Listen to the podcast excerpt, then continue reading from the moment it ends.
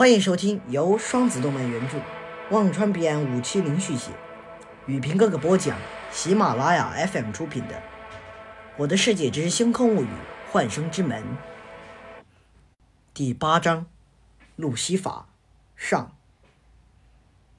神之魄猛然收回，易阳扭头冷然道：“看来有一位魔族的贵客来了。”几人闻言，纷纷爬起，向族地外走去。来到族地外，只见一名名魔族男子悬于不远处的半空。紫菱见了，一声暴喝：“路西法！”紫菱飞身向前，一拳直向路西法面门击去。路西法冷哼一声，一个闪现，直接来到紫菱身后，抬手一个气波，直接将紫菱轰向地面。紫菱还没反应过来，就被击落。星宇见状，高呼一声：“雷神剑！”刹那间，雷光环绕，星宇抬腿，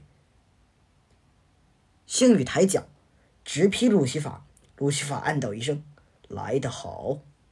抬手一点，高达幻灵境中期初阶的修为灵力爆出，一道激光直波星宇面门而去。不好！激光波来的太快了，星宇连反应的时间都没有，就被直接轰落地面。紫菱和星宇同时冲天而起，孤鹰剑法！星宇高喝一声，孤鹰剑法的四式连续发出。远古树神，紫菱一声高喝，灵光一闪，远古树神冲天而起，将路西法直接包裹其中。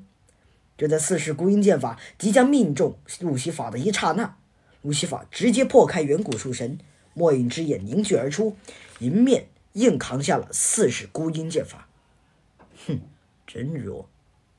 而紫菱因远古树神的破伤，而紫菱因远古树神被破，受了内伤。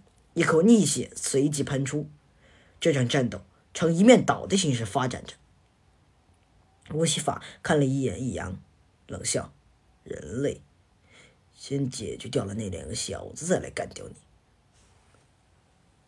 本集的《我的世界之星空物语：幻生之门》就到这里，我们下集再会。